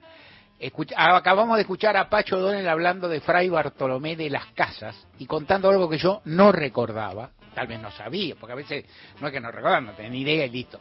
Contaba que el, el cura Bartolomé de las Casas, que es es que reconocido como un defensor de los pueblos originarios de nuestra región, por uno de esos gambitos de la historia de esas cuestiones, terminó posibilitando, dinamizando la esclavitud en la región. Porque alguien, o sea, ¿quién iba a hacer el trabajo ¿no? que se hacía en la mitad? y bueno, y entonces hay un texto de Borges en Historia Universal de la Infamia, en que dice algo así, habla de Fray Bartolomé de las Casas, el texto se puede buscar porque dice algo así como para, como que para liberar a los va que se que sufrían en la sel- en la en la en la en las selvas antillanas para liberar a ellos se eh, dedicó a que se se trajeran esclavos para que se sacrificaran en las selvas antillanas.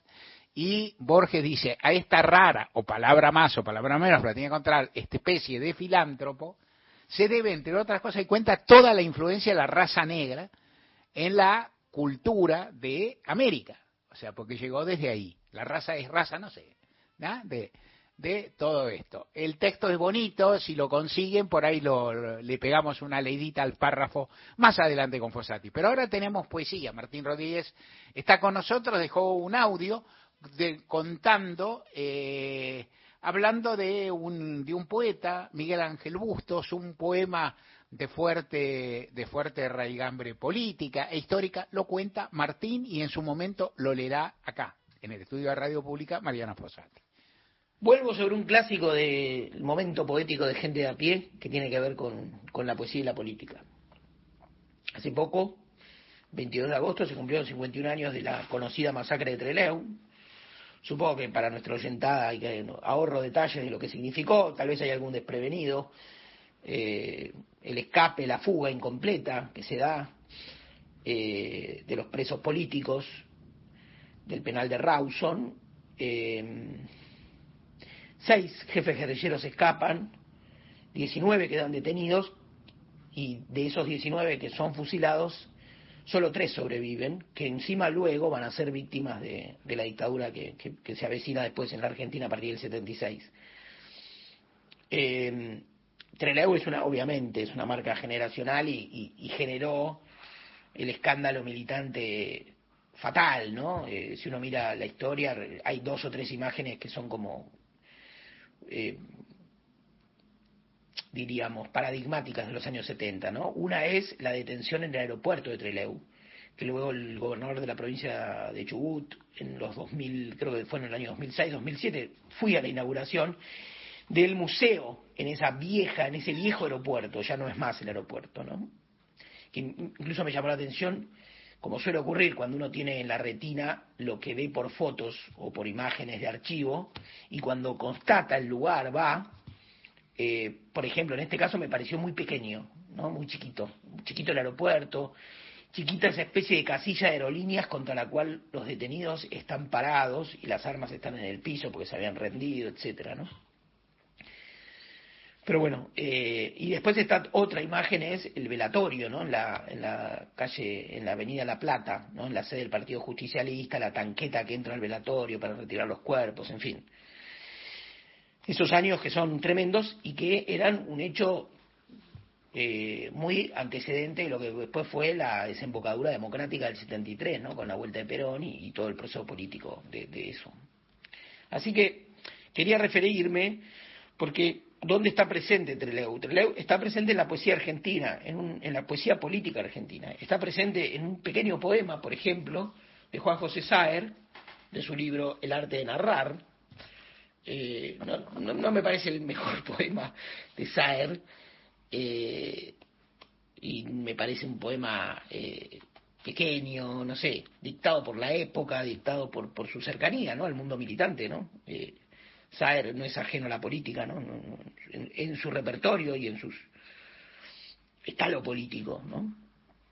Eh, este poema es chiquitito, se llama Trelew, Soy la sangre de los vencidos que se propaga y tiñe el todo, corroborando lenta el delirio.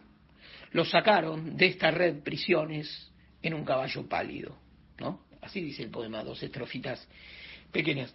Por supuesto, después está la, en la obra poética de Juan Gelman y Francisco Urondo, eh, dos poetas vinculados directamente, orgánicamente a Montoneros, eh, y Gelman tiene ese poema Glorias, ¿no? Que, que, que, trae y con el que juega con el vals de la pulpera de Santa Lucía, eh, y que forma parte del libro Hechos y Relaciones de Juan Gelman, que es un libro escrito durante sus años más, digamos, calientes de militancia política. Seguramente no, es, no está ahí lo mejor de la obra de Gelman y tal vez por esta dificultad, ¿no? Es decir, escribir tan cerca, tan con el acontecimiento encima y con ese carácter profético que tenía eh, el tono militante de esos años, ¿no? Cuando se creía en una revolución inminente, se creía en, lo, en el progreso de la historia que iba a llevar sí o sí las cosas a un triunfo. Y bueno, y, a lo mejor esas, esas profecías poéticas envejecen más rápido que una mirada distante o cínica o irónica o, construida desde otro, con otro temperamento. Pero traje también un poema de, eh, que es el que convido a leer, de otro poeta político también desaparecido, como, así como Francisco Urondo lo fue en la ciudad de Mendoza, asesinado, que es de Miguel Ángel Bustos. Bustos desaparece en mayo del 76, secuestrado en su casa de Parque Chacabuco. Un poeta, yo lo he traído varias veces acá, a mí me parece un poeta fundamental para entender la poesía de los 60 y 70 y para entender eh, la compleja relación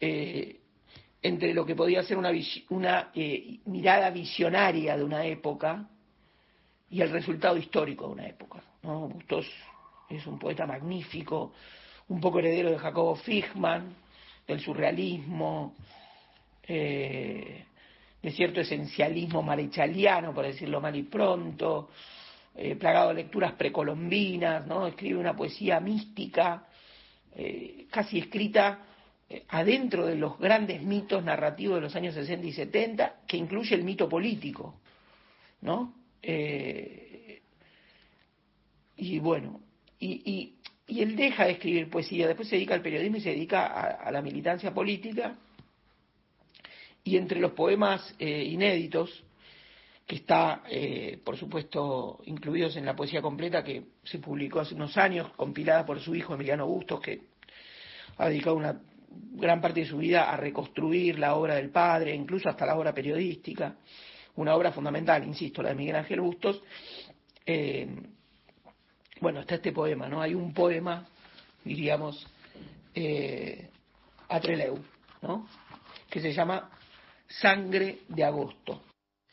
Puede la nieve cubrir la tierra por un siglo, trazar el frío un jardín de flores azules en el hielo mientras el desierto soporta la hambrienta luz del cielo blanco.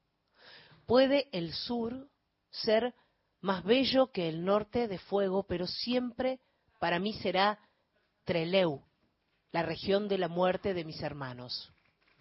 No olvido las sombras de los rendidos en el aeropuerto, las armas en el suelo sonrientes como acabadas de nacer, con el coraje intacto entregadas a un enemigo infame, y aquella imagen de muerte del capitán de la Marina, surgida de las cenizas de batallas imaginarias, prometiendo garantías en nombre de un sistema inmoral.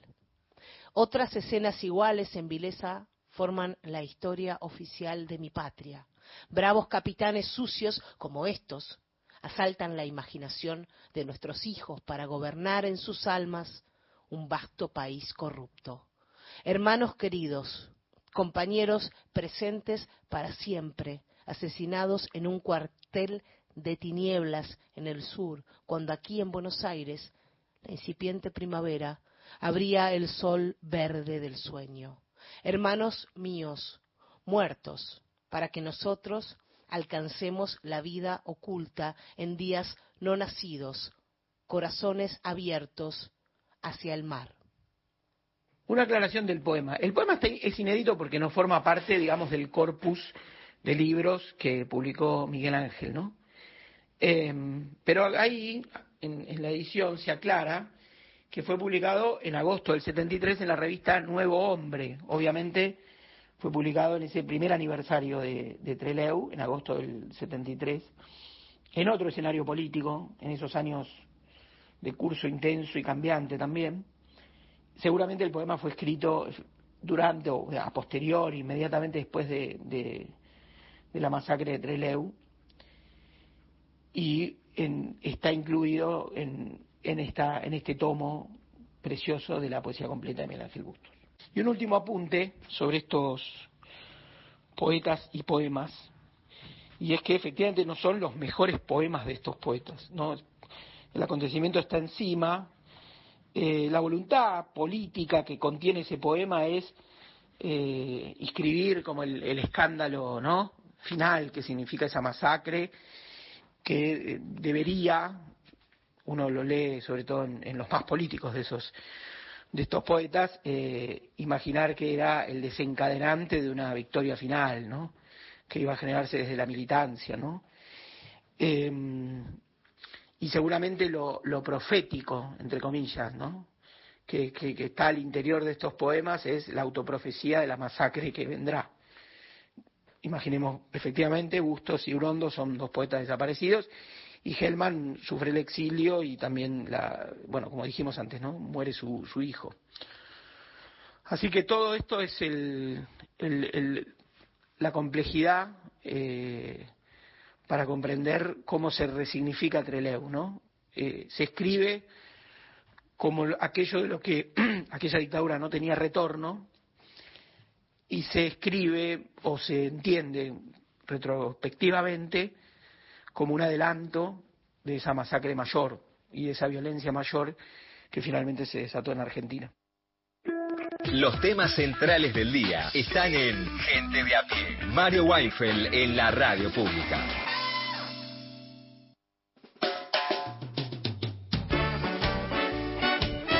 En nuestro WhatsApp de Soledad de Castelar. Ayer cenamos ñoquis de ricota porque la papa está cara, con la receta de la nona, riquísimos. Consulta, ¿me corresponde el bono de 60 mil? Soy docente de colegio privado que tiene subvención del Estado. La provincia de Buenos Aires, ¿pagará el bono? Buen programa, vamos Boca, dice Soledad de Castelar. Bueno, una sola cosa más. Pido para mañana eh, el tema Mira a tu alrededor, eh, de Gieco y Lerner. José, muchas gracias. Mónica de Olivos en nuestro WhatsApp, las provincias obedientes al macriato se endeudaron en dólares entre 2016 y 2019. Y si ahora no quieren deudas, es, no tienen deudas es porque el Estado Nacional les dio dólares para cancelarlas, que usen los abultados plazos fijos que tienen para dar el bono, más que federales parecen secesionistas. Saludos a todo el equipo de gente de a pie, dice Mónica desde Olivos. Excelente versión Mariana, ¿no? Este dúo impresionante de Victoria de Rosas, impresionante, la voz masculina de María de Buenos Aires, cantó con Astor también en la época de CBS de Astor, ¿no? Una voz muy particular, pero muy muy bonita, muy linda, muy escuchable. Y el compañero también, ¿eh? Bueno, gracias por toda esta buena música. Pablo de San Nicolás en nuestro WhatsApp, hola gente de a pie, en estos días todos hablando sobre las medidas económicas, que bono, que medio bono, monotributo, jubilados, etcétera. A nadie se le prende la lamparita y decreta mínimo de 500 mil, como propuso Manuela Castañeira. Eh, y terminamos con la pobreza, no hay imaginación, dice Pablo de San Nicolás.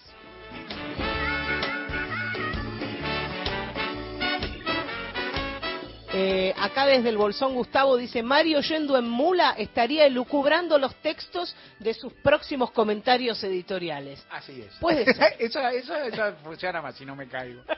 Ahora las noticias de las cuatro y media con el servicio informativo de Radio Nacional hasta las cinco. Seguimos con ustedes en Gente de a pie.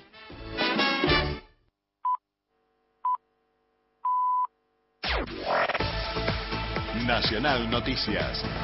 El país en una sola radio. Es la hora 16, 30 minutos en todo el país.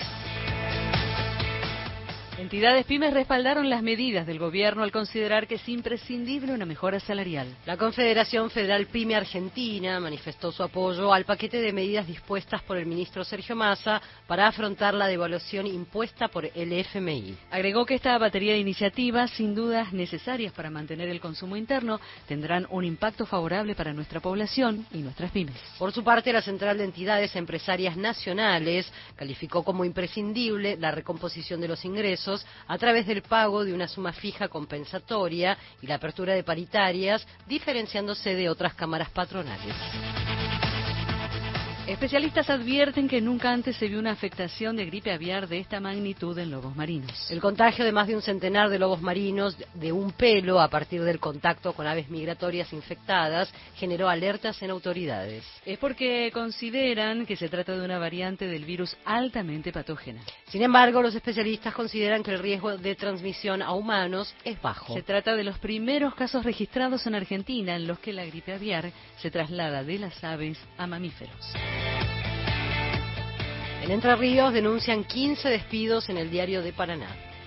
Según informó el Sindicato Entrerriano de Trabajadores de Prensa y Comunicación, SETPIC, los trabajadores fueron despedidos sin causa luego de no aceptar el retiro voluntario ofrecido. Estos despidos se suman a los 80 periodistas gráficos y administrativos que fueron despedidos de la empresa en el año 2018 y quienes hasta el momento no cobraron sus respectivas indemnizaciones. El Sindicato de Trabajadores Gráficos, la CGT Regional Paraná, entre otros, también repudiaron los despidos. Lo que en principio era el pago fuera de término de los sueldos fue una invitación a que 15 personas con nombre y apellido firmen la conformidad para un retiro voluntario a cambio del pago del 50% de lo que les corresponde como indemnización pagaderos en cinco días. Ante la negativa de firmar los representantes legales de la empresa, les informaron que directamente habían sido despedidos sin causas, por lo cual intervino ahí mismo el escribano José Luciano Fetolini para convalidar las actas de despidos que nadie convino a firmar. Rubén Lovera, LT14 Nacional Paraná. Recordemos que la empresa Saer, propietaria de esta publicación del Diario de Paraná, es controlada por el inversor Ramiro Nieto y la familia del exministro de Agroindustria macrista Luis Miguel Echevere y de su hermano Arturo, candidato a gobernador de Entre Ríos por La Libertad Avanza. Datos del tiempo. En Hachal, provincia de San Juan, la temperatura es de 31 grados, humedad 6%, el cielo está despejado. En Buenos Aires, el cielo está ligeramente nublado, temperatura 22 grados 4 décimas, humedad 31%. Informó la radio pública en todo el país. Más info en radionacional.com.ar tu verdad, tu identidad está en el diario Radio Nacional. Somos gente de a pie. Vos y nosotros. Mario Weinfeld en Nacional.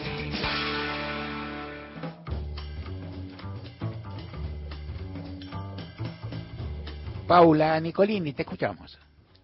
Eh, la semana pasada, creo que fue la semana pasada, sí, eh, nos quedamos bastante, eh, nos sentimos bastante incómodos por esta ridiculización que hicieron en un programa de televisión de una pareja que estaba viajando en, sub, en el subte. Eh, ellos son Cantú Taquilla y Wari Rimachi de la comunidad quechua Ayumayo Huasi. Entre otras cosas, además de porque el tono era espantoso, y, porque se notaba la discriminación a flor de piel, una de las cuestiones que, que de alguna manera utilizaron para ridiculizarlos fue que no les entendían, no les entendían cómo hablaba, cómo se hablaba en indio. Eh, a partir de ahí recordé un trabajo que, que se publicó hace poco, pero que tiene ya un largo tiempo, que están haciendo dos investigadores del CONICET y, muchas personas más. Eh, pero vamos a reunir esta vez a algunas voces que dan cuenta de este tema justamente, del tema del conservar la lengua como parte de la identidad de las distintas comunidades originarias que habitan en nuestro país, especialmente. Entonces, em, vamos a escuchar algunas voces por ejemplo, la de Alejandra Vidal, Alejandro Zunino, Brenda y Juliana Pardal y la docente Andrea Álvarez. Vamos por partes. empecemos entonces por el eje de este asunto, que es el poder conservar una lengua, el idioma de una comunidad, en este caso una comunidad de la zona de Formosa, que es la mm, eh, comunidad Pilagá. ¿Y por qué es importante esto que, trabajó Alejandra Vidal, lingüista e investigadora del CONICET, eh, que tiene que ver con la eh, con el mantener la identidad, sostener la identidad de estos pueblos y especialmente a partir de, de, la lengua, de su lengua y de las nuevas generaciones, a las que les empieza a resultar mucho más cómodo hablar en español, porque van a la escuela y hablan en español, porque los teclados de los celulares, de las computadoras están en español, y eh, su lengua de a poquito eh, se va diluyendo. Entonces, Alejandra Vidal, eh, durante la pandemia, eh, pensó en trabajar sobre este tema, recuperar o sostener esto de que la lengua se pueda seguir utilizando. ¿Qué hizo Alejandra? Se puso en comunicación con eh, otro investigador del CONICET, que es de Tandil, y eh, que es este, un hombre que trabaja, que es director de, eh, bueno, él lo voy a presentar en un ratito, pero igual les digo, es director del Instituto Superior de Ingeniería de Software de Tandil y también investigador del CONICET. Entonces, yo me ponía en la situación de agarrar nuestro celular, e, escribir, escribir en nuestra lengua, el diccionario predictivo que hace que sea mucho más fácil eh, y más rápido comunicarse, este, y ¿Qué pasaba con esto en, el tema de la, lengua pílaga? Que obviamente tiene caracteres diferentes, tiene un alfabeto propio y que por supuesto no está contemplado en los teclados que nosotros utilizamos usualmente. Vamos a conocer detalles de qué hicieron estos investigadores del CONICET y estudiantes avanzadas del último año de la carrera de Ingeniería de Sistemas en la Universidad Nacional del Centro. Empecemos entonces por algunos datos que me parece que vale la pena eh, conocer. Por ejemplo, la lengua eh, pilagá, el pueblo pilagá, llevan el mismo nombre, son alrededor de 5.000 personas que viven en la zona de Formosa. Eh, según la encuesta complementaria de pueblos indígenas de 2004-2005, existen casi 5.000 habitantes pilagá y la gran mayoría viven en comunidad y hablan y entienden su propia lengua. Pero, eh, ¿qué va a pasar? Decíamos con las nuevas generaciones que no la tienen incorporada en su cotidianeidad. Eh, y lo más doloroso, que esto coincidían tanto Alejandra Vidal y Alejandro Zunino, que es, es que esta lengua caiga en el olvido y con ello su identidad. Empecemos entonces eh, a, escuchar a, estas personas que vienen trabajando en este tema. Primero, Alejandra Vidal, como les decía, es lingüista, investigadora del CONICET en el Instituto de Investigaciones sobre Lenguaje, Sociedad y Territorio de la Universidad Nacional de Lomas de Zamora y es la que lidera este proyecto. Vive en, Formosa hace 35 años. Primero se fue a hacer trabajo territorial mientras estudiaba acá en Buenos Aires y después se instaló eh, allá en Formosa hizo muchísimo trabajo con estas comunidades y en plena pandemia se contactó con Alejandro Zunino, director del Instituto de Ingeniería del Software de Tandil. A partir entonces de todos estos años de trabajo, yo le pregunté qué era lo que estaba observando en relación a la lengua Nosotros creemos que la comunicación escrita es tan importante como la comunicación oral y que al tener esa dificultad de no poder usar los celulares para escribir, al no tener, digamos, esa posibilidad de desarrollar la comunicación escrita, la lengua quedaba de alguna manera circunscripta a menos contextos de comunicación que en la comunicación, por ejemplo, en español.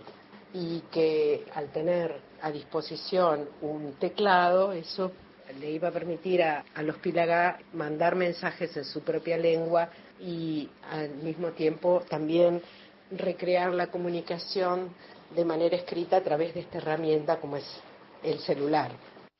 Y entonces surgió la idea de encarar este proyecto. El motivo para encarar el proyecto fue encontrarnos con la dificultad de que en un solo teclado no tenía todos los símbolos que son necesarios para escribir de corrido, digamos, en, la lengua pílaga, porque el alfabeto de la lengua pílaga tiene algunas consonantes que no están en el teclado que normalmente aparecen los, en los celulares. Y esto nos llevó, nos motivó a pensar que si para otras lenguas se habían desarrollado teclados adaptados a su sistema alfabético, esto también debería ser posible para el Pilaga. De esto se ocupó Alejandro Zunino, de Formosa a Tandil, nos trasladamos y él nos contó por qué la importancia de crear este soporte tecnológico y cuáles son las características de este proyecto que desarrollaron. Al no haber soporte en celulares, que es lo que hoy se utiliza ¿no? para comunicarse, para, para enviar mensajes, este, de lengua pilaga, bueno, como que los jóvenes van, lo van dejando, ¿no? Y, se encuentran poco motivados para aprender, para utilizar eso, y bueno, y las dificultades que eso trae, ¿no? La verdad que es una enorme tristeza perder una lengua este, por el valor cultural, histórico y demás que tiene, por supuesto. Bueno, entonces, mi grupo acá de investigación en Tandil, nosotros nos dedicamos a, bueno, varios aspectos de la computación móvil, que es esto que tiene que ver con celulares. Tomamos este desafío con la ayuda de dos estudiantes del último año de ingeniería de sistemas. Ellas, con mucha motivación, digamos, yo las fui orientando para incorporar esta lengua pilagá a un teclado existente. El teclado existente que tomamos es un proyecto de estos de código abierto, libre, es un, software que uno puede utilizar, ¿no? entonces tomamos de base ese teclado que ya estaba hecho para castellano y otros idiomas, y le incorporamos los caracteres especiales que tiene la lengua pilagá, ese fue el primer paso, entonces uno puede escribir con esas, llamémosle letras particulares que tiene Pilagá. Y después lo que hicimos fue, a partir de una gran cantidad de textos escritos en Pilagá que nos facilitó Alejandra, entrenamos una inteligencia artificial con el fin de tener un teclado predictivo, ¿no? Esto que uno empieza y cuando escribe una palabra ya el teclado inmediatamente le ofrece tres o cuatro alternativas, bueno, depende de lo que entra en la pantalla, y de esta forma se hace mucho más ágil el tipeo de texto, la escritura en estos celulares. Hay varios desafíos que, con los que se presentaron a la hora de, de encarar este proyecto, uno desde lo tecnológico y el otro el tema de la preservación de la lengua. Me quedé subrayando esto de entrenar una inteligencia artificial. Bueno, de eso se trata el trabajo que hicieron Alejandro Zunino y estas dos estudiantes que después les vamos a escuchar. El proyecto tiene una serie de desafíos técnicos interesantes. La primera tiene que ver con eh, incorporar a los celulares comúnmente utilizados, en este caso eh, celulares de, basados en el sistema Android, que son los que más penetración de mercado tienen acá en la Argentina, ¿no? los caracteres especiales de la lengua pilaga. Esto la verdad que llevó, llevó bastante tiempo y después la, segunda etapa fue entrenar la inteligencia artificial. Como acá en el instituto que yo dirijo hay gente que, sabe mucho de eso, investigadores que trabajan en esos temas, que ahí tuvimos alguna ayuda para poder hacer esa etapa. Lo interesante de esto es que a partir del uso de este teclado, especialmente ¿no? en, jóvenes, la idea es que, bueno, que, al utilizarlo no solo se incentiva digamos, la mayor adopción de esta lengua pilaga, sino que se incentiva el aprendizaje, ¿no? Hace un tiempito en una reunión que tuvimos, una de las personas nos contaba que, bueno, le facilita mucho el aprendizaje, ¿no? El ver qué palabra sigue, cómo se va construyendo, digamos, frases de forma correcta con esto. Eh, Alejandro Zunino nos eh, mencionó, nombró a sus dos estudiantes con las que eh, desarrollaron este proyecto. Ellas son Brenda y Juliana Pardal, estudiantes de la carrera de Ingeniería de Sistemas de la Universidad Nacional del Centro con sede en Tandil. Estuvieron trabajando el año pasado muchísimo en este, en este tema y además hicieron un tutorial mm. porque además de desarrollar este proyecto, tenían que enseñar y capacitar a la comunidad para que pudieran eh, bajarlo y, bueno, pudieran hacer lo que uno no sabe hacer. Y yo, por supuesto, consulté el tutorial me fijé, intenté hacerlo, no me salió, pero lo que hice fue eh, recortar un fragmento para que escuchen un poquito en qué términos este, hablan estas estudiantes avanzadas de ingeniería que estuvieron trabajando en este proyecto de lengua Pilaga. Se nos propuso incorporar y adaptar el idioma Pilaga a una aplicación de teclado para Android, cuyo nombre es Anysoft Keyboard, que es de código libre. A continuación, les presentaremos cómo instalar este teclado desde el Play Store y posteriormente veremos cómo instalar la APK, que es la que cuenta con la incorporación del idioma Pilagá a este teclado. Una vez instalado el idioma en el teclado, pasaremos a mostrarles mediante una aplicación que permita visualizar el teclado. En este caso vamos a usar la aplicación de mensajes para que puedan verlo. En esta interfaz, en la esquina superior izquierda, se pueden seleccionar los caracteres numéricos y símbolos mientras que del lado derecho el teclado permite cambiar de idioma haciendo una pulsación corta, eligiendo el conjunto de los idiomas seleccionados durante la configuración. Al final, se ve que está el idioma Pilada, que ya queda seleccionado cuando se instala la APK. Ahora regresamos a la aplicación de mensajería. Y para que observen el predictivo del teclado, vamos a escribir un fragmento del cuento del autor Julio Patricio Pérez. Y ahora vemos cómo el diccionario va sugiriendo palabras a medida que vamos presionando las teclas y vamos seleccionando las opciones que nos brinda, así la escritura es más rápida. Ese es uno de los, de los beneficios que nos da este predictivo. Y finalmente así es como, como pudimos escribir el fragmento. Bueno, eh, ya tenemos algunos detalles más, alguna, algún, eh, algún este, idioma que tiene que ver con, con, lo tecnológico que, bueno, eh, me parecía mejor que lo contaran ellas y que participáramos todos de este tutorial, pero volvamos a Formosa porque eh, a Alejandra Vidal, la lingüista eh, que promovió este proyecto, le pregunté cómo recibió la comunidad el uso, la posibilidad del uso de este teclado en su lengua. El teclado eh, lo están usando fundamentalmente algunos maestros de modalidad aborigen, algunos miembros jóvenes de las comunidades y hasta ahora la recepción ha sido muy buena.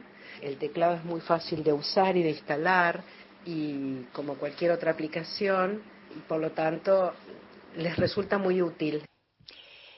Y por último, protagonistas realmente de qué es lo que, lo que vale la pena también este, escuchar y conocer, que son quienes utilizan este teclado en lengua pigala, que es eh, Andrea Álvarez, una docente que tiene a su cargo además poder eh, dar a conocer eh, la posibilidad de, usar esta lengua y, que, y que realmente, bueno, tenga el sentido de que no se pierda su uso cotidiano. Andrea Álvarez es maestra de primaria de una escuela de modalidad común, o sea, no bilingüe, en la localidad de San Martín, provincia de Formosa. Es una mujer pilagá, descendiente de madre pilagá. Su madre era una reconocida líder y ex MEMA, que quiere decir maestra especial de modalidad aborigen. Y ella dictó durante, la mamá de, de Andrea dictó durante muchos años en una escuela bilingüe de, esa localidad. Y este, como docente eh, quisimos conocer, y como miembro además de la comunidad, eh, cómo, cómo se encuentra con el uso de, de esta nueva tecnología. Respecto al teclado, la verdad que es muy útil para nosotros, no, nos salva un montón, por ejemplo a la hora de, de querer escribir algo, ya sea un Word que por ahí tenemos que hacer algo de emergencia, entonces hacemos en la escuela y tranquilamente podemos escribirlo. O sea, ya no es más una dificultad el tema de ir, buscar una computadora, tener la, la aplicación y todo eso. Entonces con el teléfono es mucho más, más rápido. Yo creo que con los chicos que están creciendo ahora le van a dar más utilidad porque la verdad que los chicos están aprendiendo un montón y es como que es una materia más en la escuela, así que eso la verdad que es una, una fortaleza. Yo creo que se va a dar mucho más, más uso, porque ya conocen mucho más. La verdad que es muy, nos favorece muchísimo. Bueno, de esto se trata, ¿no? De preservar la, la herencia eh, cultural de estos pueblos en, en la era digital, de incorporarla y poder dialogar. Preciosa, preciosa columna. Gracias, Pau. vivís. Todos los días, la radio pública. En provincia ART, a las pymes que cuidan el trabajo, las cuidamos con un servicio adaptado a tus necesidades. Cotiza y mejora tus costos ingresando a provinciaart.com.ar barra pymes o consultando con tu productor o productora de seguros. Provincia ART, la aseguradora de riesgos del trabajo del Grupo Provincia. Superintendencia de Seguros de la Nación. Para consultas y reclamos llama al 0800 666 8400 www.argentina.gov.ar barra SSN número de inscripción 0621. Audiencias activas para una comunicación democrática.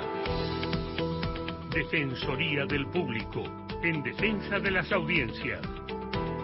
Soy Mónica Beltrán. En la Defensoría trabajamos para hacer real el derecho a la comunicación de las audiencias. La Defensoría del Público tiene la misión de promover, difundir y defender el derecho a la comunicación democrática de las audiencias en todo el territorio argentino. La Defensoría recibe y canaliza las consultas y los reclamos del público para que sus derechos como audiencia sean respetados. Por eso promueve la participación y el debate y lleva adelante una tarea pedagógica para explicar en qué consiste el derecho a la comunicación, cómo ejercerlo y cómo reclamar si no es respetado. Cuenten con la Defensoría del Público para que la radio y la televisión sean respetuosas de los derechos de las personas e incluyan todas las voces. Para reclamar sobre contenidos publicados en radio y televisión, ingresa a www.defensadelpublico.gov.ar. Cliquea en reclamos y envía el formulario. Defensoría del Público, en defensa de las audiencias. Ombu, inversión tecnológica en calzados de seguridad. Ombu, caminamos el futuro. Calzados Ombu, nuestro liderazgo a tus pies. Inauguramos el gasoducto Presidente Néstor Kirchner, con cientos de kilómetros de acero en manos de miles de trabajadoras y trabajadores. Se construyó en tiempo récord la obra de transporte de gas más grande de los últimos 40 años. Energía que nos permitirá ahorrar divisas, expandir nuestro desarrollo, nuestro federalismo, nuestra soberanía y nuestro orgullo nacional. Gasoducto Presidente Néstor Kirchner. Mueve energía, mueve al país. Ministerio de Economía. Argentina Presidencia. Va pasando el día. Seguís en Nacional. La radio pública. Gente de a pie. Hasta las 17. Gaby nos escribe desde Jujuy, estamos sin trenes en Jujuy desde 1994, culpa del innombrable turco. Casi 30 años que nos robaron el tren, eh, Morales ganó prometiendo la vuelta del tren, pero en 8 años nada. Manda saludos Gaby desde Jujuy. Omar Álvarez desde Neuquén dice Martín querido, me emocioné mucho con semejante poema. Abrazo fuerte. Nilda de Devoto, Mario, gracias por ese poema imponente de Miguel Ángel Bustos para que nunca olvidemos. Fernando de Neuquén, la gente de a pie, soy mapuche y cada vez que escribo peñi, que significa hermano en mapuzugum, la lengua de mis ancestros y ancestras, el celular me pone peli, así con cada palabra de mi idioma materno. Manda saludos Fernando desde Neuquén. Y un toquecito ya de salida, te conté. Escuchamos a, a Pacho O'Donnell contando el, el tormento, la, vida, lo- lo- lo- los valores de, Fray Bartolomé de las Casas, pero también sus remordimientos de conciencia por lo que produjo, ¿no? La protección de los indios trajo aparejada la venida de los esclavos. Jorge Luis Borges, en un cuento de Historia Universal de la Infancia, en el atroz redentor Lázaro Morel, el comienzo del texto, que es largo, eh, lo cuenta así y te lo lee Mariana Fosar. En 1517, Fray Bartolomé de las Casas tuvo mucha lástima de los indios que se extenuaban en los laboriosos infiernos de las minas de oro antillanas y propuso al emperador Carlos V la importación de negros que se extenuaran en los laboriosos infiernos de las minas de oro antillanas. A esa curiosa variación de un filántropo debemos infinitos hechos. Los blues de Handy, el éxito logrado en París por el pintor oriental Pedro Figari, la buena prosa cimarrona del también oriental Vicente Rossi, el tamaño mitológico de Abraham Lincoln, los 500.000 muertos de la guerra de secesión, los 3.300 millones gastados en pensiones militares, la estatua del imaginario falucho, la admisión del verbo linchar en la decimotercera edición del diccionario de la Academia. Este, notable el texto de Borges. Curiosa variación de un filántropo, ¿no? De todas formas, el filántropo padeció, nos cuenta Pacho, y esto es, esto es formidable, esto es tremendo. Y en el texto de Borges, algunas de las cosas que aparecen como consecuencia de la llegada de negros a nuestra a nuestra América. Entonces cuentan, entre otros, bueno, muchas de las cosas de la cultura oriental uruguaya, la guerra de secesión, que en definitiva la estatua del imaginario Falucho. Borges se divierte con esto. Dice, Falucho era un personaje imaginario, pero era un negro que luchaba y era imaginario, se ríe. Y después dice, la admisión del verbo linchar en el diccionario. Bueno, lo primero que existió, esto Borges le agarra un ataque semiólogo, pues lo primero que existió fueron los linchamientos, después se admite el verbo linchar. Borges sabe de lo que habla y es impresionante y cuenta. Y después pone, y esto nos queda para otro día, Fossati que dice, entre otros, la banera madre del tango, dice por ahí, y luego el candombe, música negra. El tango no lo, no, no, lo coloca ahí con la banera. Esto lo vamos a discutir, vamos a hacer un debate mañana. Pero ¿cómo? ¿Tendremos tiempo para hacerlo? Mañana sí, un conversatorio. Bueno, ah, perfecto. me voy a preparar. Sí, sí, me vamos a hacer un conversatorio con este 360. Ay, qué bueno. qué bueno, sí. Y vamos un café break de tres horas. Ah, o bien. Sea que no, no laburamos. bueno. Música, por favor, Rosati, para ir. Nos vamos con Caminante de las Estrellas por Clara Cantore y Rally Barrio Nuevo. Caminando sin prisa por la cornisa de la razón, dibujando en el cielo deja su huella, rastro de luz silbando con el agua, suelta sus alas que son de pan, canta su melodía un minuto antes de despegar. Caminante de las estrellas.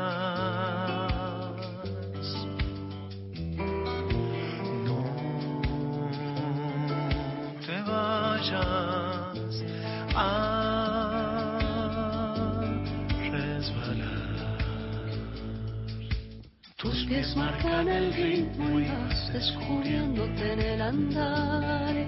Sin olvidar origen, huella y destino aparecerán. Lleva un arco con flechas de trigo y paja y lleva un morral. Y un perro que le ladra cuando su tranco empieza a flaquear. A veces se detiene a mirar su brújula de cristal. En realidad no es brújula porque el norte nunca es igual. Cada